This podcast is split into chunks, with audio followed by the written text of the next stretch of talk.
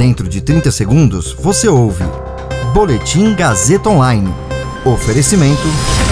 Se você tem muito o que dizer e quer escolher uma profissão para dar voz às suas ideias, a Faculdade Casper Libero é o seu lugar. Jornalismo, publicidade e propaganda, relações públicas, rádio, TV e internet. Todas as possibilidades abertas. Acesse casperlibero.edu.br e conheça as infinitas rotas que o mundo da comunicação oferece. Comunicação é mais do que uma escolha, é um modo de existir. Agora você fica bem informado e atualizado. Está no ar o Boletim Gazeta Online. Documentos vazados revelam mais de 330 políticos e empresários de todo o mundo com offshore em paraísos fiscais. Prefeitura de São Paulo retoma hoje 100% das consultas presenciais em UBSs e AMAs. Meu nome é Caio Melo e esse é o Boletim Gazeta Online. O Consórcio Internacional de Jornalistas Investigativos, o ICIJ, publicou ontem reportagens citando mais de 330 políticos, funcionários públicos de alto escalão, empresários e artistas de 91 países e territórios que têm ou tinham empresas offshore, ou seja, fora de seu domicílio fiscal e abertas em locais conhecidos como paraísos fiscais, pois cobram pouco ou nenhum imposto e protegem o sigilo bancário do cliente. As informações foram obtidas em 11,9 milhões de documentos de escritórios administradores de offshores em todo o mundo, aos quais o consórcio teve acesso. Participaram da investigação 615 jornalistas de 149 veículos em 117 países.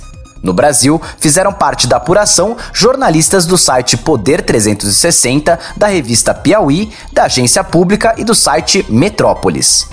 No Brasil, foram citados nos documentos o presidente do Banco Central, Roberto Campos Neto, e o ministro da Economia, Paulo Guedes. Segundo o ICIJ, Guedes e Campos Neto tinham empresas em paraísos fiscais e mantiveram os empreendimentos mesmo depois de terem entrado para o governo do presidente Jair Bolsonaro no início de 2019. Campos Neto, segundo o consórcio, teria fechado sua empresa cerca de 15 meses depois de ter assumido o comando do Banco Central. Guedes ainda mantém a empresa ativa. Ambos negam irregularidades nas suas empresas mantidas no exterior.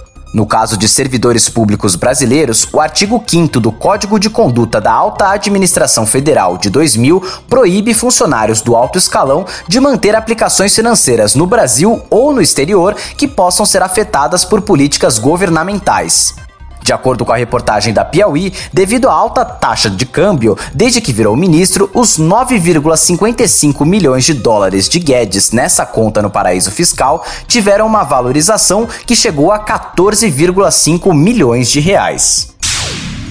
A Prefeitura de São Paulo iniciou hoje a retomada de 100% dos atendimentos presenciais para consultas, exames e procedimentos médicos em todas as unidades de saúde da cidade na rede de atenção básica e especializada.